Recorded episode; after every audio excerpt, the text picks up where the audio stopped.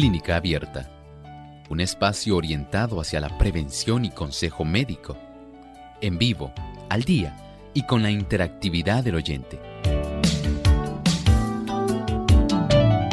Clínica Abierta, poniendo al doctor a su alcance para un diálogo claro y honesto, porque nos importa su bienestar y salud.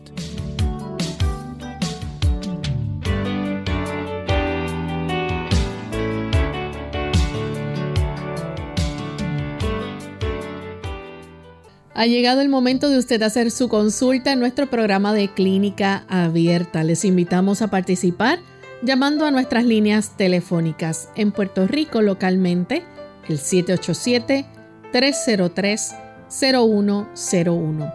Para los amigos que están en los Estados Unidos, el 1866-920-9765. Llamadas internacionales libre de cargos, el 1787 282-5990 y el 1787-763-7100. También usted puede visitar nuestra página web radiosol.org en vivo a través del chat. Durante esta hora puede hacer su consulta y también aquellos amigos que nos siguen por la plataforma del Facebook Live. También ahí durante esta hora pueden comunicarse con nosotros y hacer sus consultas. Así que desde este momento pueden comenzar a participar en nuestro programa.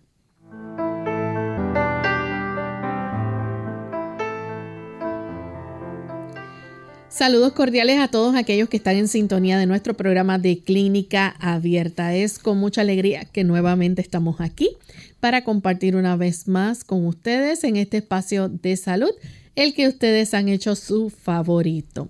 Y esperamos que en el día de hoy puedan hacer sus consultas, puedan llamar, interactuar con nosotros, así podamos escuchar entonces cada una de sus inquietudes y que puedan recibir entonces un buen consejo de parte del doctor Elmo Rodríguez, que siempre está aquí para orientarnos con el cuidado de nuestra salud. ¿Cómo se siente hoy, doctor? Muy bien, Lorraine, gracias a Dios. ¿Y Lorraine cómo se encuentra? Muy bien también. Nos alegramos mucho también de saber que hay tantos amigos que se han enlazado en esta ocasión a este programa. y nos complace mucho saber que ustedes están con nosotros, saber que ustedes desean también colaborar, porque las preguntas de ustedes facilitan la comprensión de muchas personas que escuchan el programa y es grato recordarles que ustedes en realidad son la razón de ser de este programa. Asimismo, queremos entonces compartir con ustedes de inmediato el pensamiento saludable del día. Además de cuidar tu salud física, cuidamos tu salud mental. Este es el pensamiento saludable en clínica abierta.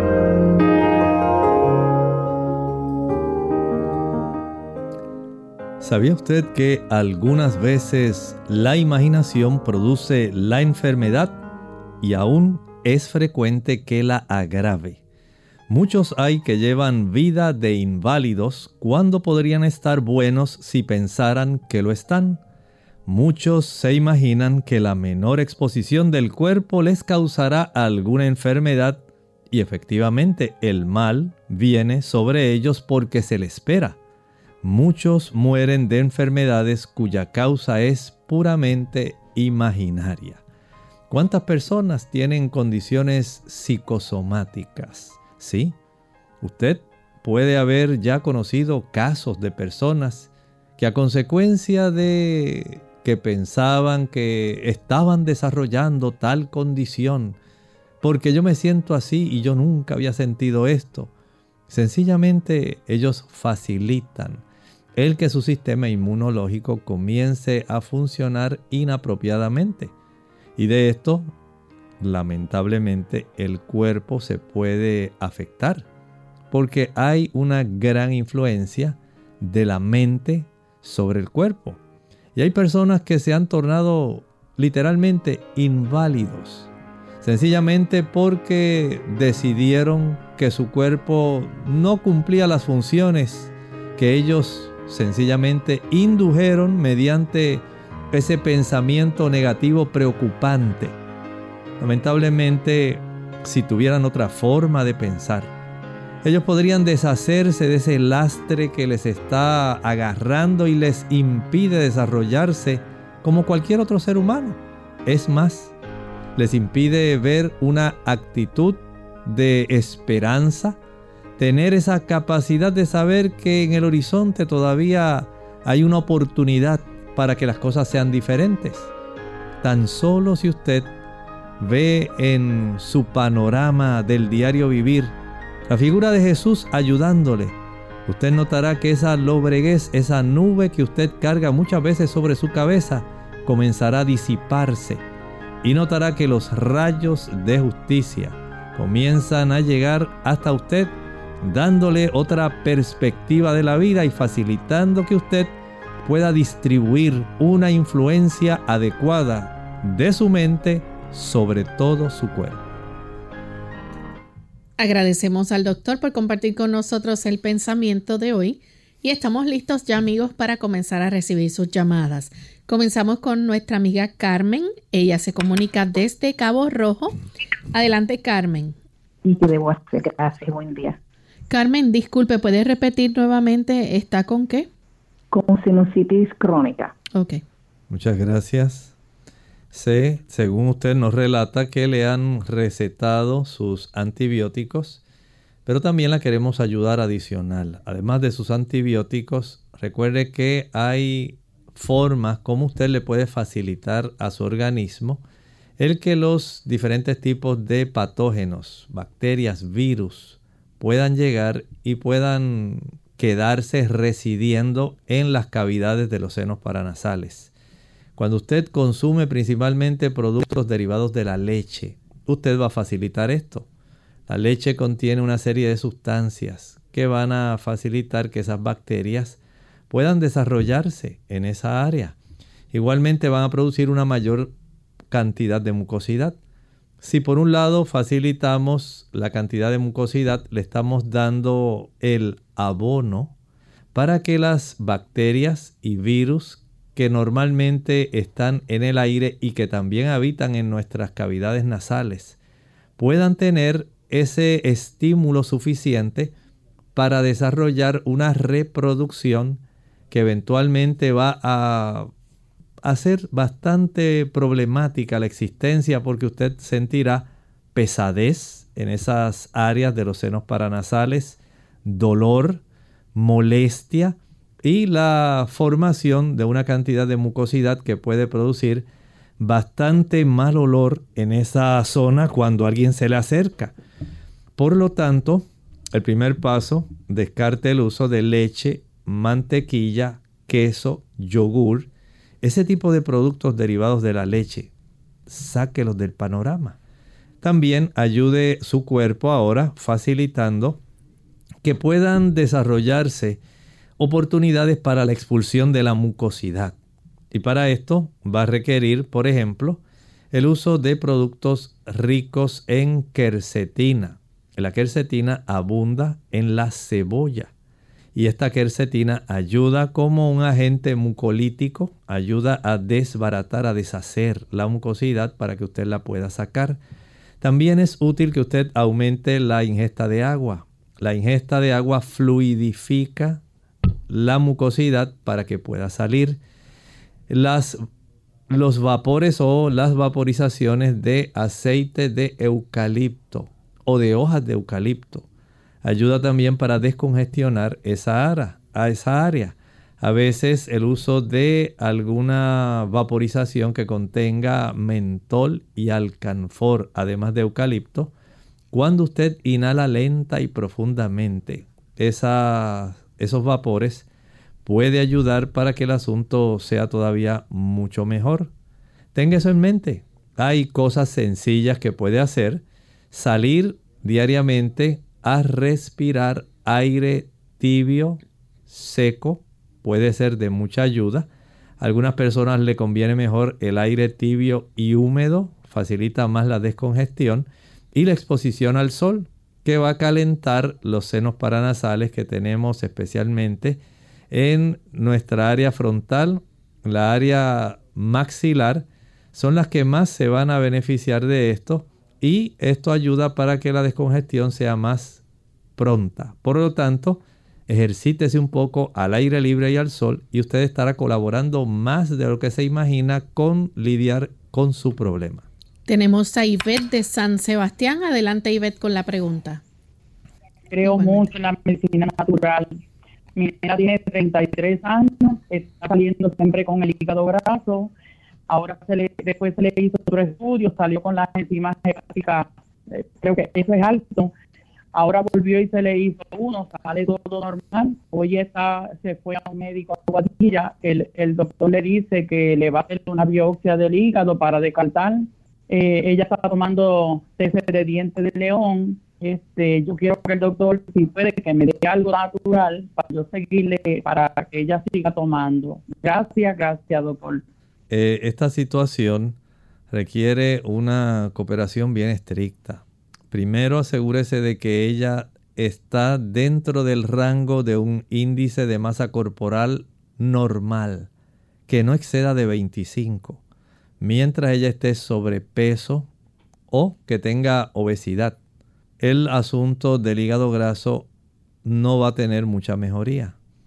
Por otro lado, evitar el consumo de productos azucarados. No importa que lo hagan con el producto con algún tipo de azúcar negra, azúcar moscabada, piloncillo. No use nada de azúcar porque su cuerpo en este momento no le conviene, no le conviene estar en ese tipo de situación. El usar jugos, maltas, refrescos, bombones, helados, paletas, bizcochos, galletas, flanes, chocolates, no importa que digan que está hecho con productos naturales, que si usaron jarabe de tantas cosas que hay ahora, diferentes alternativas para endulzar, no los use. Igualmente evite todo tipo de fritura y debe ser muy, muy eh, cuidadosa con la cantidad de aceite que utiliza en la confección de los platos. Mientras mayor sea la cantidad de aceite, peor es la situación. Si consume, por ejemplo, bizcochos, la cantidad de azúcar más la cantidad de mantequilla, la cantidad de grasa que está utilizando, va a facilitar el problema. A mayor consumo de queso, a mayor cantidad de frituras, no importa que sea en aceite de coco, en aceite de pepita de uva, en aceite extra virgen de oliva, todo eso le va a agravar su problema. Y el hecho de que esté aumentando la cantidad de enzimas hepáticas nos da un indicio de que su problema de inflamación en esa área continúa. Por lo tanto, debe ella ir a este fundamento básico. No debe comer, si está a su alcance, más de dos o tres comidas al día. Si puede hacer la última comida que sea solamente de ensaladas, de hojas, de tomates, zanahorias, pepinos, solamente hortalizas. Eso le ayudaría mucho al hígado a descansar. Si ella cree que puede hacer solamente desayuno y almuerzo, mejor todavía. Además de eso, puede evitarse el paso de ir a la biopsia si primero se realiza un fibroscan. Fibroscan. Este estudio permite saber en qué etapa se encuentra el hígado a consecuencia del problema del desarrollo de este hígado graso. Si está desarrollando ya eh, fibrosis, si ha evolucionado a cirrosis, en qué etapa se encuentra, eso se puede saber antes de que le tengan que hacer la biopsia. No estoy diciendo que no se la haga, pero si puede hacerse ese estudio, se llama Fibroscan, sería de mucha ayuda no coma meriendas para nada y trate de utilizar un poco más de agua con limón. Digamos, prepare dos litros de agua y por cada litro un limón grande. Así que estaría usando dos limones por día.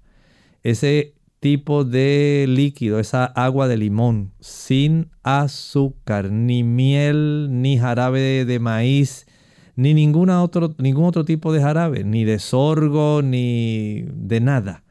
Debe sencillamente utilizar esa agua de limón varias veces al día para facilitarle al hígado procesos metabólicos. Eso es clave, pero recuerde, bajar peso es importantísimo. Vamos en este momento a hacer nuestra primera pausa y al regreso continuaremos con más consultas.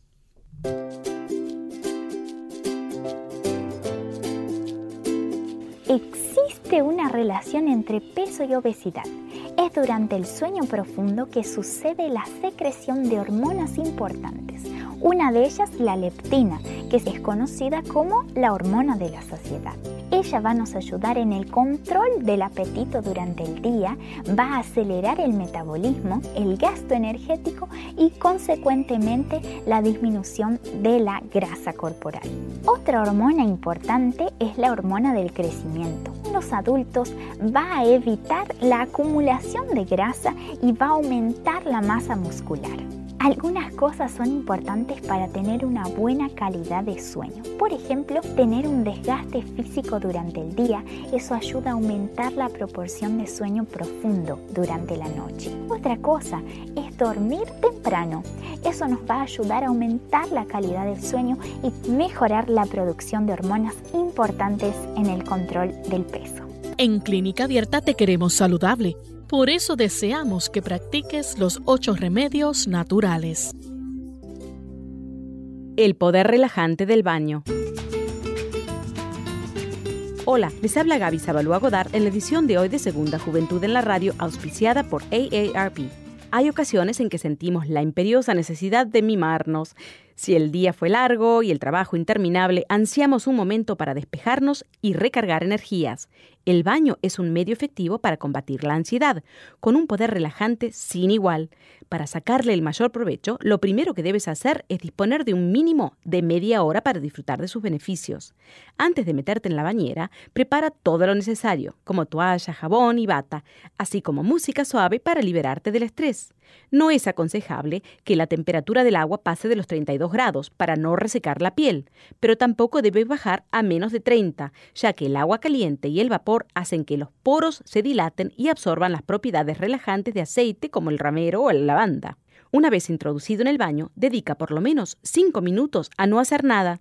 Deja tu mente en blanco e intenta tranquilizarte después de darte un masaje con algunas esponjas de cerdas suaves en dirección al corazón y finaliza con una ducha fría para estimular la circulación. Una vez que hayas secado tu piel, aplícale una buena crema hidratante para recuperar la humedad perdida y no olvides dormir lo necesario. El patrocinio de AARP hace posible nuestro programa. Para más información, visite aarpsegundajuventud.org.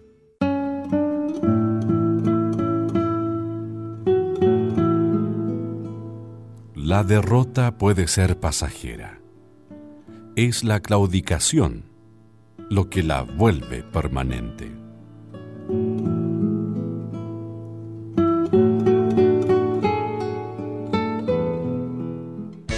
Unidos con un propósito, tu bienestar y salud.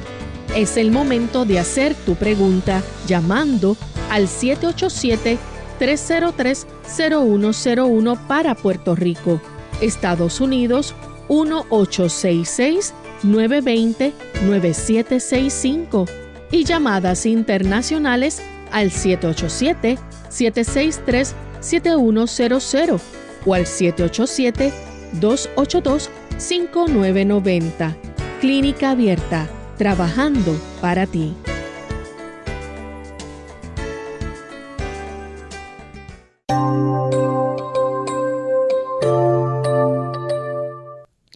Ya estamos de vuelta en Clínica Abierta, amigos, y continuamos con sus consultas. Tenemos un anónimo que nos llama desde Humacao, Puerto Rico. Adelante, anónimo.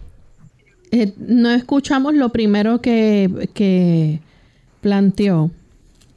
La galbasta, la berenjena, la jarpa. Yo quería saber si esto favorece la inmunidad en algo. ¿O qué hace esto bueno en el cuerpo? Muchas gracias. Muchas gracias.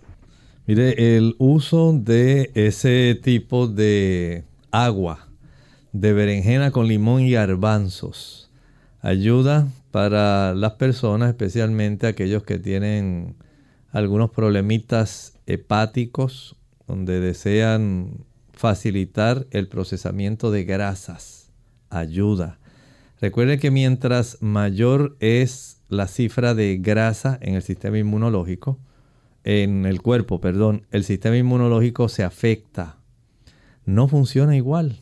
La persona cuando tiene trastornos del sistema inmunológico, a consecuencia, ¿verdad?, de eh, la obesidad, del consumo también abundante de grasa.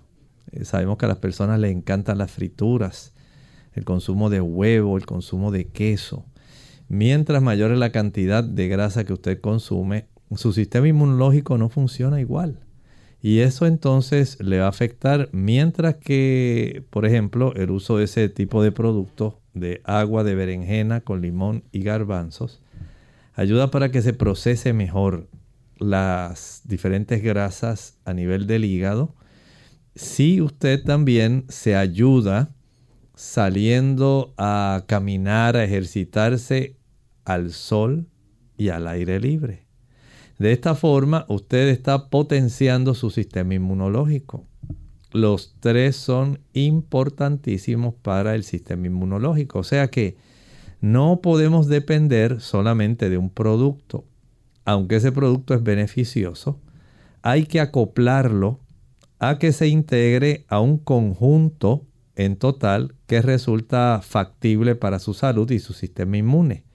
Hacemos el agua de berenjena con limón y garbanzos, evitamos el consumo de azúcar, evitamos las frituras, bajamos peso, comemos una alimentación que sea inmunoestimulante, que sea rica en antioxidantes, que sea rica, por ejemplo, también en ácidos grasos omega 3 que tienen mucho que ver con el sistema inmunológico. No olvide que la vitamina C es un gran antioxidante. Si usted consume alimentos que contienen vitamina C, usted se está ayudando. Si además de eso usted tiene el beneficio de poder eh, utilizar bastante agua, de dormir bien cada noche, entonces su sistema inmunológico va a mejorar más todavía. O sea que no se conforme solamente con pensar que el agua de berenjena, limón y garbanzos indirectamente, porque directamente no puedo decir que es para subir el sistema inmunitario, indirectamente sí, pero depende de los otros factores que deben todos armonizar para que haya una integración y una función apropiada. Tenemos entonces a Genoveva desde San Germán. Adelante, Genoveva.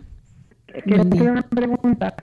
Si hay algún remedio natural para regular el pH en orina que está demasiado de alto. El baking powder y el agua por la mañana con limón, sin azúcar ni nada, ¿ayuda o no, o no ayuda? No tiene que recurrir a hacer eso. El pH de la orina está determinada por el alimento que usted come. Sí que si queremos arreglarlo, entonces usted debe revisar qué es lo que usted está comiendo. Mientras mayor sea la cantidad de grasas y proteínas, ese pH tiende a ser más ácido. Mientras mayor la cantidad de ensaladas, los diferentes tipos de hortalizas, usted notará, y al igual que las frutas, que el pH se torna un poco más alcalino. No es que nosotros tengamos que funcionar necesariamente en un pH estrictamente alcalino. El pH de nuestra sangre, que es la que se filtra para producir orina, y esa orina generalmente refleja un pH más o menos parecido al de la sangre, con un poco de variación porque depende de cuánta es la cantidad de aminoácidos, cuánta es la cantidad de ácidos grasos que usted ha ingerido. De acuerdo a eso, usted es la persona que determina. No es el bicarbonato, es su metabolismo. Si a usted le encantan las papas fritas, si le gusta comer churrasco, chuletas, jamón, tocino, langosta, hamburguesas, pizza, ya sabe que va a tener un pH ácido. Y aunque se tome el bicarbonato, y mientras siga comiendo lo mismo, pues va a seguir igual. Pero si usted cambia y dice, bueno, yo quiero tener un pH de 7.39, que es el pH mm, aproximado en el cual nosotros funcionamos en nuestra sangre.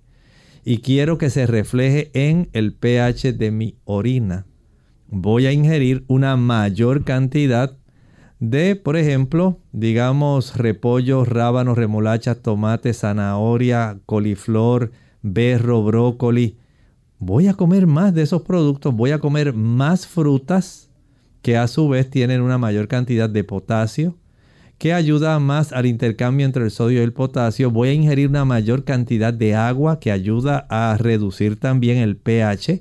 Si usted no toma agua, su orina va a estar mucho más concentrada y va a estar mucho más ácida. Tan solo porque no toma suficiente agua. Vea las cosas sencillas que usted puede hacer sin tener que recurrir a usar el bicarbonato o alguna otra cosa para arreglar el pH de su orina. Tenemos entonces a Ariel que nos llama de San Juan, Puerto Rico. Adelante, Ariel. Sí, buen día y gracias. Dije, yo estaba, yo quiero, perdón, este, quisiera saber por qué se forman las bolsas debajo de los ojos, a qué se debe y cómo se resuelve. Gracias. Muchas gracias, Ariel. Hay múltiples factores. Algunas personas tienen problemas de alergias en la región nasal. A muchas personas esto les causa parte de ese problema. Otras sencillamente porque tienen muy mal sueño. No descansan lo suficiente, se acuestan tarde, se desarrollan ya tantas condiciones, eh, trastornos hormonales que pueden alterar el sueño, eh, personas que utilizan mucho ahora la internet para ver tantas cosas durante la noche que se alteran el sueño. Otros porque no lo pueden conciliar porque tienen trastornos en su melatonina endógena, la que ellos producen. Y hay personas también que tienen algunos trastornos renales. También eso puede colaborar con esto. Y la gran mayoría, sencillamente, la cantidad de colágeno en los párpados inferiores se hace más laxo, se va estirando, se pierde la firmeza de esa piel. Y nada más por el efecto de la edad. Ahora súmele los otros factores que mencioné, factores hormonales, falta de sueño, exceso en la cantidad de sodio, trastornos renales. En algunos casos también puede haber medicamentos que pudieran estimular esto. Y ya tiene más o menos un panorama bastante fácil para poder desarrollar esta situación hay que considerar esto. Hay personas que se ponen rueditas de pepino o pepinillo en los ojos y hacen tantas cosas. Pero la realidad es que un buen sueño, una buena hidratación, una alimentación que no sea alta en sodio, el poder también tener una oportunidad de ejercitarse adecuadamente para que la circulación y la firmeza del colágeno que se va a formar se pueda conservar y puede evitar en gran medida el que a temprana edad pueda ya la persona tener esos pliegues tan pronunciados en sus en su área, ¿verdad?, de los párpados inferiores. Por lo tanto, vea a ver cuál es el que a usted le corresponde y trate de corregirlo. Bien amigos, vamos a hacer nuestra segunda y última pausa y regresamos en breve. Ardor de estómago. Hola, les habla Gloria Rojas con la edición de hoy de Segunda Juventud en la Radio, auspiciada por AARP. ¿Es usted uno de los 60 millones de americanos que sufren de ardor de estómago? El problema es que la sensación de ardor detrás del esternón puede asustarnos y hacernos creer que estamos sufriendo un infarto. La sensación de que le regresa la comida a la boca indica que su incomodidad se debe al ardor de estómago, un tipo de indigestión. La prevención es una manera de manejar esto. Haga un cambio en sus hábitos. Necesita rebajar de peso, dejar de fumar y comer porciones más pequeñas. Deshágase de la ropa que le queda apretada y que interfiere con su digestión, produciendo dolor. Después de cenar, trate de mantenerse derecho por un rato. Cuando se acueste, mantenga su cabeza en posición elevada. Quizás tomar una pastilla sea más fácil que cambiar su modo de vida. Si se repiten los episodios de ardor de estómago, quizás ya conozca los modos de tratamiento. Los antiácidos que se compran sin recetas médicas neutralizan los ácidos en el estómago, pero no pueden impedir el ardor. Para eso se necesitan bloqueadores de ácido que se toman antes de comer. Algunos bloqueadores de ácido también se pueden comprar sin receta médica. Nuestro programa se hace posible por el patrocino de AARP. Para más información visite aarpsegundajuventud.org. La papaya es una fruta muy peculiar y rica en vitaminas. Su ingesta favorece la digestión de las proteínas. Además, tiene muy pocas calorías. Comerla a mordiscos ejerce una acción blanqueadora sobre los dientes. También protege la piel del envejecimiento producido por las radiaciones solares. En el 1900 las personas obtenían el 70% de sus proteínas provenientes de alimentos de las plantas. Hoy obtienen el 70% de sus proteínas de alimentos provenientes de animales altos en grasa y en colesterol. Clínica Abierta. Ya estamos de vuelta en Clínica Abierta, amigos, y continuamos contestando sus consultas. En esta ocasión Sergio nos llama desde los Estados Unidos. Adelante, Sergio. Sí, muy buenos días. Dios los bendiga a todos. Tengo una, una inquietud, ¿verdad? Y una pregunta. Eh, al principio de la pandemia, ¿verdad? Cuando empezó todo esto, pues, pues que, que empezó a salir la vacuna y eso, pues, se asusta, uno, ¿verdad? Y yo decidí, pues, en hecho las tres, tres shots de la del Moderna, ¿verdad? Como he escuchado muchos casos de inflamación del corazón no logramos escuchar bien la consulta de Sergio, perdimos la comunicación. Así que vamos entonces a pasar a la próxima llamada. Tenemos a Francisco, él nos llama desde Calley. Adelante, Francisco. Francisco, ¿estás en línea? No. Continuamos entonces con Sonia desde la República Dominicana. Sonia. Bueno, Pedimos disculpas a nuestros amigos oyentes, estamos teniendo un poco de dificultades técnicas con el internet, así que vamos entonces a tratar de contestar a nuestros amigos del chat en lo que se comunican nuevamente algunos de ellos. Tenemos a John, él nos escribe, tiene 43 años, su valor de creatinina en sangre le salió muy alto, 1.6, no tiene diabetes, no tiene HTA, ¿qué les recomienda hacer para conservar y mejorar su nivel de creatinina? Desde Perú nos escribe. Muchas gracias. Bueno, él aquí nos dice que aunque tiene esa cifra, no es diabético ni es hipertenso, pero sí, efectivamente le está subiendo, no debiera ser mayor de 1, un miligramo, y tiene lamentablemente 1.6. Hay que verificar cómo está el nitrógeno ureico, ahí, la urea sanguínea. También hay que verificar cómo está la microalbúmina urinaria. Algunas personas deben practicarse una colección eh, de orina de 24 horas para el aclaramiento de creatinina. Eso es muy importante en su caso antes que proceda a hacer cualquier otra cosa.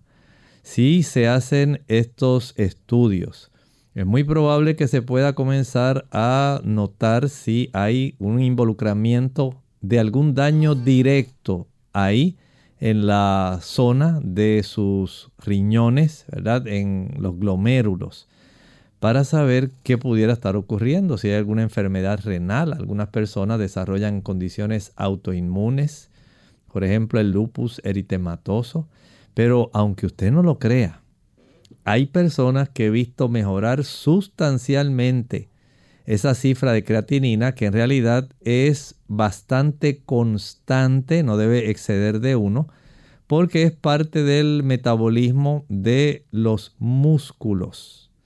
Si esto está ocurriendo, no sé si él tiene alguna práctica de ir al gimnasio diariamente y estar dos horas haciendo pesas y aeróbicos y ejercicios extremos, pudiera ser parte de una situación así.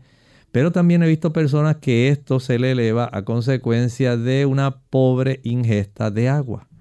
A mayor ingesta de agua, podemos beneficiar grandemente esto.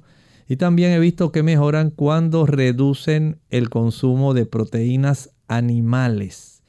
La proteína animal también colabora eh, aumentando la cifra de la creatinina. De esta manera sí se hacen estos ajustes y usted logra tener el beneficio de indagar esto. Esto entonces lo puede llevar al urólogo o lo puede llevar a su médico internista para que haciendo algunas preguntas pertinentes, haciendo algunos exámenes, se pueda determinar si efectivamente es algo casual o hay alguna razón adicional que pudiera estar escapando a este momento. Tenemos, tenemos entonces otra consulta de Joelina Arias de la República Dominicana. Pregunta cómo se prepara el agua de berenjena, limón y garbanzos. Es muy sencilla. Vamos a añadir un galón de agua en un envase donde quepa ese volumen. Estamos hablando de 4 litros de agua. 4 litros es el equivalente a un galón de agua. A esto se le añade una berenjena rebanada, no la tiene que pelar. Le añade una taza de garbanzos secos y el jugo de 4 limones. Una vez exprima los limones, proceda a picar bien pequeñito ese limón que quedó, ese bagazo, esa cáscara de limón, y añádalo al agua donde están los garbanzos y donde está la berenjena. Deje reposar durante unos unas 24 horas, déjelos ahí en maceración, quietecito, pero que sea refrigerado. No lo deje fuera de la nevera del refrigerador porque se va a fermentar. Una vez ya hayan transcurrido las 24 horas, no va a colar ese producto. Sencillamente va a utilizarlo para tomar dependiendo de la condición que usted tenga. Así es la posología, así es la cantidad que usted va a estar ingiriendo. Por lo tanto, tome en cuenta que hay personas, ¿verdad? Por ejemplo, aquellos que tienen gastritis, úlceras, que pudiera ser irritante, pues no lo puede utilizar. Aquellas personas que el uso de la berenjena les cause dolores articulares, no la pueden utilizar. O sea que tiene, aunque se ve bien sencillo, usted tiene que tener las condiciones apropiadas para poder utilizarlo. Tenemos entonces otra consulta de Francisco de Calley. Adelante con la pregunta, Francisco. Está llamando por eh, mis vecinos tienen un niño que el niño va con cinco años, todavía tiene cuatro y hace como un mes lo empezaron en insulina. ¿Cómo, cómo se le podrá, si, si tiene todavía este, oportunidad de, de no usar insulina y salirse de la diabetes? Mire, es una situación donde el médico va a verificar varias cosas. Número uno, hay que ordenar niveles de insulina. Muchas personas desconocen eso. Hay que saber si el cuerpo de él, de ese niño, está produciendo suficiente insulina. Porque es muy probable que si el médico ya le recomendó eso, es que él ha desarrollado esa diabetes tipo 1 Diabetes donde ya su páncreas no va a estar facilitando por parte de las células beta la producción de insulina. Y ante esa ausencia de esa hormona para poder tener entonces la obtención de energía necesaria, el médico se ve en la situación donde le tiene que prescribir, le ordena, le da una receta para que pueda utilizar una insulina que se adapta a las necesidades de edad, de actividad física, de cantidad de comida que come esta persona. Por eso es necesario saber el historial. Esto no es un asunto solamente, aunque usted tiene el buen deseo de ayudar, pero hay condiciones que ya de por sí tienen un plan en el cual hay que comprender si ya el páncreas de ese niño no produce insulina. No hay forma, escuche bien, no hay forma natural de que haya una planta que le ayude a producir insulina porque la fábrica está dañada. La fábrica se dañó y aunque usted le dé todos los elementos necesarios, todos los aminoácidos para que el páncreas en esas células betas pueda secuenciar la cantidad de aminoácidos para la producción de insulina no se va a producir porque la maquinaria no funciona. Y ante esa ausencia de una maquinaria adecuada para producir la insulina, para que el niño siga viviendo, se siga desarrollando, hay que proveer la insulina.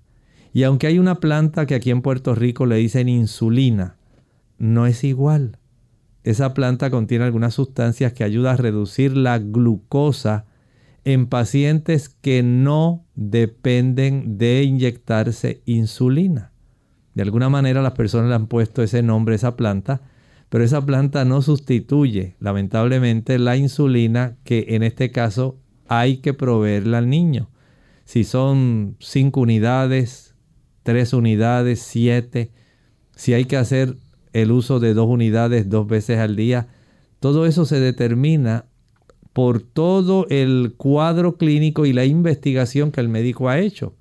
Usted puede estar seguro que le ha estado tomando en forma seriada la cantidad de glucosa en diferentes momentos del día, que le ha ordenado la hemoglobina glucosilada, que le ha hecho una prueba de tolerancia a la glucosa, que ha tomado niveles de insulina y ha obtenido un promedio también de la cantidad de glucosa sanguínea. Todo eso se ordena antes de que el médico le proceda a dar este tipo de ayuda que la va a requerir porque su páncreas no la produce. Y desde ese ángulo tengo que decirle que no le puedo proveer otra cosa excepto que el niño y su familia, porque el niño está pequeño, le ayuden de tal manera que tenga una alimentación y un estilo de vida que le haga requerir solamente la mínima cantidad de insulina. Puede ser que pueda ser viable para él utilizar tal vez, pienso, dos unidades al día, tres unidades, pero todo depende de su actividad física, de su edad, de qué es lo que come y tiene que tener muy eh, pendiente, tiene que, los padres tienen que entender que esta condición, si se le ayuda al niño, siempre se mantendrá usando dosis de insulina bajas. Pero si se le deja al niño comer todo lo que quiera porque sencillamente se le está administrando insulina, lamentablemente el daño que se va a estar recibiendo en el cuerpo va a afectar otros órganos, otros tejidos y en muchos casos no se puede revertir el proceso de daño. Tenemos entonces a Sergio de Estados Unidos. Sergio. Sí, buenos días, Dios los bendiga. Buen día. Este, sí, tengo una inquietud, una pregunta. Eh, pues tú sabes, cuando empezó esto de la pandemia, pues le metieron miedo a todo el mundo y yo fui rápido me puse las vacunas, ¿verdad? Me puse tres shots.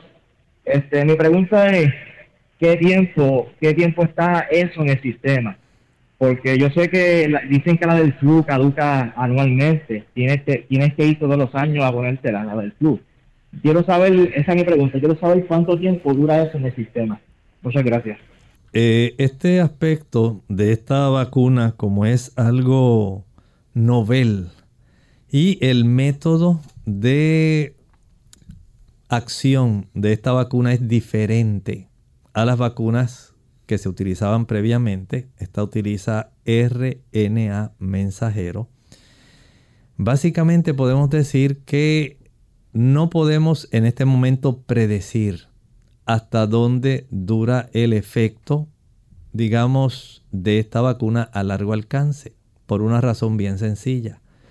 Mientras usted tenga estas moléculas de RNA mensajero que sigan siendo transcritas, que sigan siendo leídas y se sigan produciendo las pequeñas proteínas parecidas a las de la espiga S literalmente el cuerpo sigue produciendo y esas proteínas parecidas a las proteínas de la espiga S van a seguir circulando en la sangre estimulando una reacción tipo antígeno anticuerpo. ¿Cuánto tiempo eso puede durar? En realidad es en este momento indescifrable. No se sabe.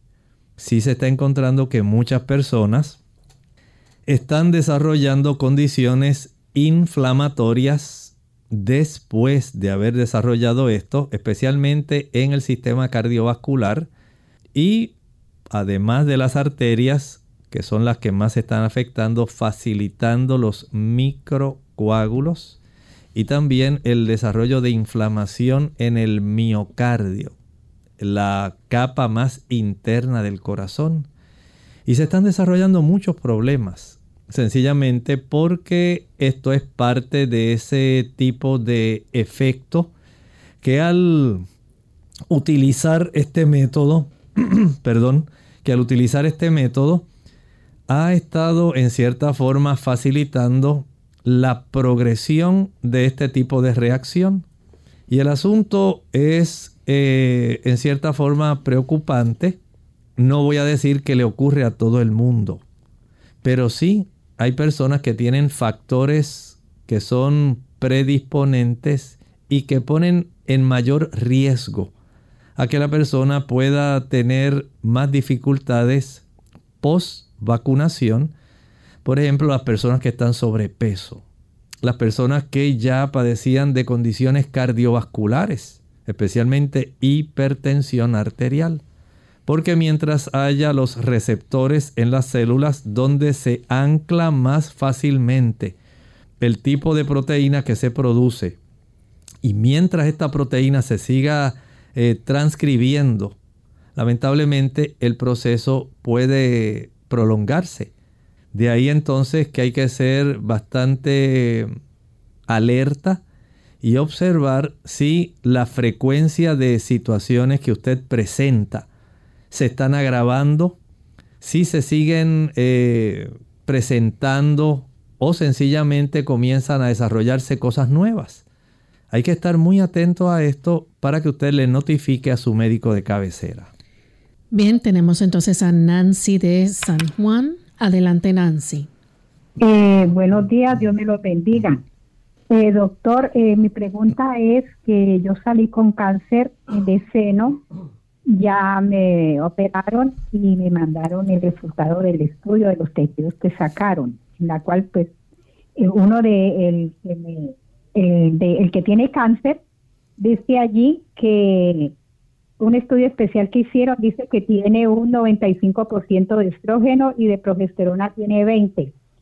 Mi pregunta es, doctor, ¿qué, eh, ¿qué debo de...? Yo soy vegetariana, no como carne, pero me dicen que ciertos alimentos contienen mucha progesterona. ¿Cuáles puedo comer y cuáles no? Entre ellos yo creo que la soya también es mala, pero usted me puede orientar, por favor. ¿Cuáles son los alimentos a comer? Muchas gracias. Mire, vamos a clarificar algunas cosas. Esas pruebas es en cuanto a los receptores de estrógeno.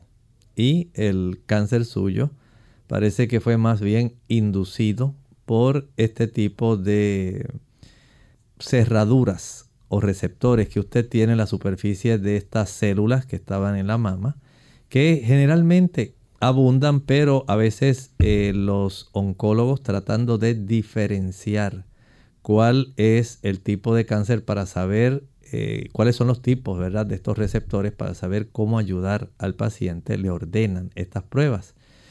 Una cosa son estos receptores y otra cosa es el tipo de estrógenos. Los estrógenos que generalmente dañan. Por un lado, hay damas que utilizan terapia de reemplazo hormonal. Esa terapia de reemplazo hormonal usaba generalmente estrógenos que se derivaban, por ejemplo, los más comerciales, del, eh, se obtienen de la orina de las yeguas embarazadas. O sea, no, está, no se está usando la orina, se aíslan los estrógenos de contenidos en esta orina de la yegua embarazada y se procesan de tal manera que se concentran y se da una terapia de reemplazo hormonal. Por otro lado, el consumo de alimentos animales. Son ricos en estrógenos. La leche, la mantequilla, el huevo, el queso, la carne. Contienen una buena cantidad de sustancias, especialmente la leche y los huevos, que estimulan esos receptores de estrógenos y los estimulan tanto que dan lugar a que se pueda desarrollar este problema. Pero otra cosa, escuche bien, son los fitoestrógenos. Son estrógenos que se obtienen de las plantas que no son iguales a los estrógenos humanos, ni son iguales a los que se obtienen de los productos animales. Los fitoestrógenos que se obtienen en los garbanzos, en las aceitunas, que se encuentran en la soya, y que se encuentran en muchos otros productos son protectores. No tienen nada que ver con el desarrollo de cáncer. Son más bien evitadores de que se pueda desarrollar. Mientras la persona consume, digamos, unas alitas de pollo, media pechuga, si le gusta la chuleta, si le gustan los dos, huevitos revueltos, si le gusta tomarse un litro de leche al día, usted estimula el desarrollo de eso y en este caso a usted no le conviene consumir ningún producto animal. Pero sepa que los estrógenos provenientes de plantas no estimulan el cáncer, más bien la protegen de él. Amigos, hemos llegado ya al final de nuestro programa. Agradecemos a todos por la participación. Les invitamos a aquellos que no pudieron hacer sus consultas hoy que en el día de mañana nos acompañen nuevamente. Vamos a estar recibiendo esas preguntas. Así que para finalizar nos despedimos entonces con este pensamiento para meditar. El pensamiento para meditar está en tercera de Juan 2. Amado, yo deseo que tú seas prosperado en todas las cosas y que tengas salud, así como prospera tu alma. Ese es el deseo de Dios. Él no se complace en el sufrimiento, en el dolor, en el pesar, en la muerte. Él desea para nosotros lo mejor. Acércate a Él. Él desea bendecirte. Nosotros nos despedimos y será entonces hasta el siguiente programa de Clínica Abierta. Con cariño compartieron el doctor Elmo Rodríguez Sosa y Lorraine Vázquez. Hasta la próxima.